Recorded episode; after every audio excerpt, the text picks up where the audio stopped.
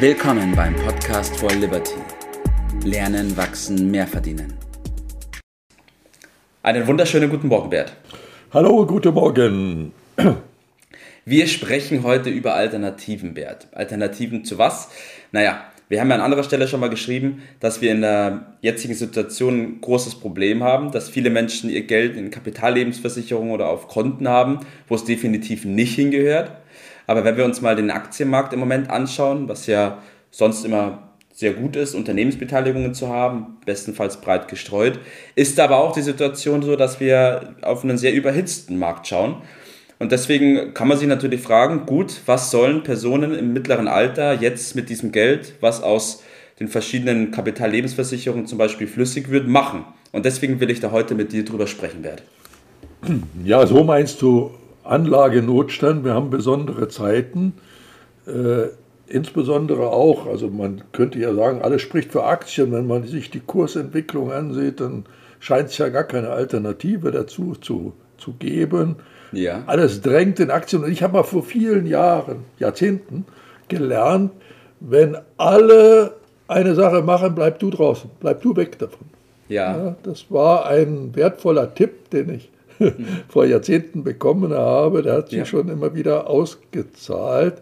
Also Aktienanlage, also Beteiligung an Unternehmen ist die Basis jeder Vermögensanlage und sicherlich richtig. Äh, und Aktien sind eine gute Sache. Aber mhm. der Preis ist auch wichtig. Ja. Äh, nicht zu jedem Preis. Und äh, der Volksmund sagt, im Einkauf liegt der Gewinn. Mhm. Ja? Und es hat schon ein paar Mal gegeben, dass die Menschen so verleitet wurden, in so etwas wie eine Volksaktie zu gehen. Das war in den 60er Jahren die VW-Aktie. Das ja. ist fürchterlich schief gegangen. Das ist dann äh, 1998, 99 die berühmte Telekom-Aktie gewesen. Da ja. haben auch viele Leute aufs falsche Pferd gesetzt. Also Vorsicht ist auch dort geboten, auch wenn die Sache als solche äh, mhm. gut ist, weil wir haben besondere Zeiten. Ja, darauf müssen wir eingehen. Ja, auf jeden Fall. Und du hast es gerade schon gesagt, ähm, wenn alle in eine Richtung gehen, bestenfalls fernbleiben. Das hat Warren Buffett auch schon gesagt. Also ich glaube, damit liegt man definitiv nicht falsch. Fragt sich natürlich, was kann man denn sonst machen? Ich meine, Letztens ja. haben wir auch über die Immobilien in Deutschland gesprochen und dass es da gerade nicht so rosig aussieht. Auch nicht so viel, ne? Richtig.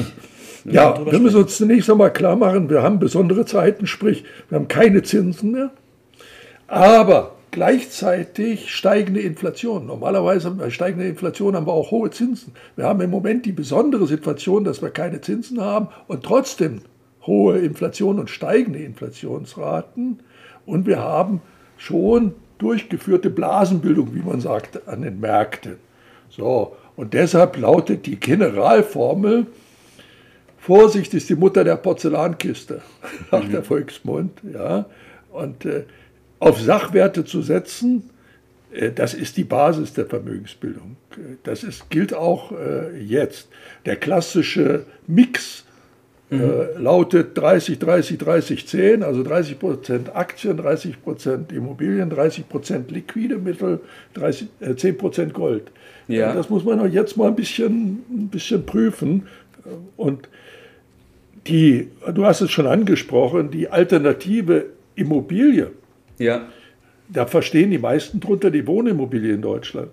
Äh, und äh, das ist natürlich, da kommst du vom Regen unter die Traufe. Äh, die Wohnimmobilie ist in Deutschland mittlerweile ein, gibt kaum Rendite, aber Risiko. Ja. ja. Also Risiko heißt in diesem Fall keine Mietsteigerungen und bei steigender Inflation keine Mietsteigerungen, aber steigende Kosten ist keine geschickte Sache. Mietendeckel, Steuern, Abgaben steigen, Enteignung droht mitunter. Also ja. Puh. Nee, nee, nee, nee, nee, nee, nee, nee. Deshalb äh, will ich den Blick mal mehr lenken auf die Rendite. Immobilie, die haben die meisten gar nicht so richtig im, im Fokus. Ja. Da gibt es viel bessere Möglichkeiten. Ja. Kannst du da, können wir dann noch mal näher drauf eingehen, weil, ähm, wie gesagt, als erstes fällt dann natürlich die Wohnimmobilie ein. Viele Menschen drängen ja auch schon ähm, gerade da rein. Ich weiß es aus Bekannten. Ja, ja, gilt das Gleiche wie bei Aktien. Ne? Richtig, Vorsicht. aber da gibt es einfach gar nichts. Und die festverzinslichen Wertpapiere kommen ja komplett außen vor lassen im Moment. Natürlich. eine Immobilie lebt in erster Linie von der Miete, von der steigenden Miete, von der anzupassenden Miete. Und das ist bei äh, Gewerbeimmobilien oder auch im Ausland äh, viel leichter möglich als in Deutschland. So, also äh, die Renditen bei diesen von mir zitierten Immobilien liegen in der Größenordnung zwischen 5 und 15 Prozent. Mhm. Auch heute mhm. und auch in Zukunft. Äh, das ist nur der Masse der Bevölkerung gar nicht so geläufig. Die Profis wissen das und machen das auch. Ja. Und das, die Wiese heißt Gewerbe und heißt Streuung und heißt unter Umständen Ausland. Weil ja. im Ausland äh, gibt es eine ganze Reihe von Gründen, die dafür sprechen. Äh, das ist zum Beispiel, dass die Erträge im Ausland üblicherweise auch für Wohnimmobilien viel höher sind als in Deutschland. Mhm. Liegen bei Wohnimmobilien bei 10 Prozent im Ausland. In Deutschland reden wir über 2 Prozent. Und dann kommt dazu, dass bei einer solchen Investition die Besteuerung dann nicht in Deutschland primär erfolgt, sondern im Ausland. Und das heißt viel niedrigere Steuern. Also die Nettorendite ist dramatisch höher, deshalb machen die Profis das und streuen das nicht nur auf verschiedene Anlageklassen, sondern auch auf die verschiedene Stückelung, achten mhm. auf die regionalen Dinge. Die EU und der Euroraum ist nicht das Ein und Alles. Es ist manchmal vielleicht mehr Problem als ja. Chance. Das muss man mal im Auge haben. Also Eigentum zu steuern, Sicherheit, Verfügbarkeit, das in den Vordergrund zu stellen, das empfehle ich dringend. Okay, okay, wunderbar. Halten wir nochmal ganz kurz fest. Aktien grundsätzlich richtig, in der jetzigen Phase gefährlich. Gerade wenn man mittleren Alters ist, Geld hat von den Kapitallebensversicherungen, wohin? Also monatliche Zahlung ist kein Problem, aber da 100.000 ja. jetzt anzulegen, ja. mh, hm, tue ich mich schwer. Jawohl. Dann auf die Frage, was man sonst tun kann im Moment. Man soll den Blick auf die Renditeimmobilien werfen und da bestenfalls nicht nur in Deutschland gucken, sondern vielleicht auch mal über den Tellerrand hinaus ins Ausland. Richtig, Bert? So ist es. Aber der Teufel steckt im Detail. Das ist äh, dem Einzelnen ohne fachliche Hilfe kaum möglich. Deshalb muss man sein Konzept jetzt, denke ich, äh, darauf nochmal überprüfen.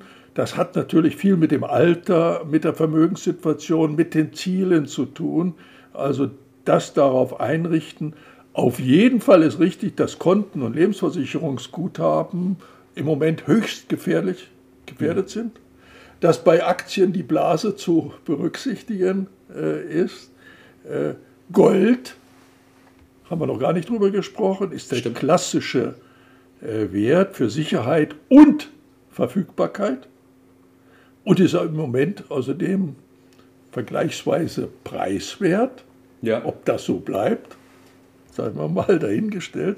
Also, ich empfehle aufgrund dieser besonderen Situation, die wir jetzt so ein bisschen skizziert haben, die klassische Verteilung 30, 30, 30, 10, also 30 Prozent äh, Aktien, 30 Prozent Immobilien, 30 Prozent Liquidität und 10 Prozent Gold ein bisschen anzupassen, wo ist mhm. meine ganz allgemeine, nicht auf den Einzelfall zu beziehende Meinung, äh, die eine gewisse Übergewichtung in in Immobilien in der Art, wie wir es angesprochen haben, 40 Prozent, vielleicht nur dann 20 Prozent äh, Aktien, 20 Prozent Liquidität und 20 Prozent Gold, vielleicht in diesen besonderen ja. inflationären Zeiten. So würde ich es zumindest machen, wenn ich in deinem Alter wäre. Ja. Also das wäre meine, ja. mein Tipp sozusagen. Okay, passt. Also an diese Empfehlung definitiv mal halten, nicht 30, 30, 30, 10, sondern umschwenken auf 40, 20, 20, 20. 40 Prozent Immobilien, bei den Immobilien eben darauf aufpassen, dass es nicht... Streuen. Richtig, streuen. Sagen wir es so. Wunderbar. Streuen. Bert, was ist noch dein Tipp des Tages für unsere Zuhörer? Was können sie jetzt konkret tun? Naja, zusammenfassend heißt das, Sicherheit an die erste Stelle stellen. Das okay. ist in diesen besonderen Zeiten äh, meiner Ansicht nach das Entscheidende dann diesen Grundsatz beherzigen, Eigentum zu haben, statt Gläubiger zu sein. Also Kontenguthaben ja. als Gläubiger, keine gute Idee. Äh, und dann zusammengefasst nochmal die Streuung und die Verfügbarkeit äh, sind entscheidend in diesen äh, Zeiten, um da gut durchzukommen und die Chancen, die sich möglicherweise ergeben, dann zu nutzen. Okay. Punkt. Wunderbar, da wissen wir, was zu tun ist. Top, Bert. Vielen Dank, dass wir darüber gesprochen haben. Ich glaube, ein ganz wichtiges Thema für viele, für mich ja unter anderem auch. Und ähm, in diesem Sinne, Bert, wünsche ich dir heute noch einen richtig schönen Tag. Mach's gut. Danke für deine Zeit und die Tipps. Bis dann, ciao. Das war's für heute. Vielen Dank, dass du dabei warst, dass du eingeschaltet hast und vergiss nicht, uns einen Kommentar hier zu lassen und unseren Kanal zu abonnieren. In diesem Sinne, bis zum nächsten Mal und dir einen schönen Tag.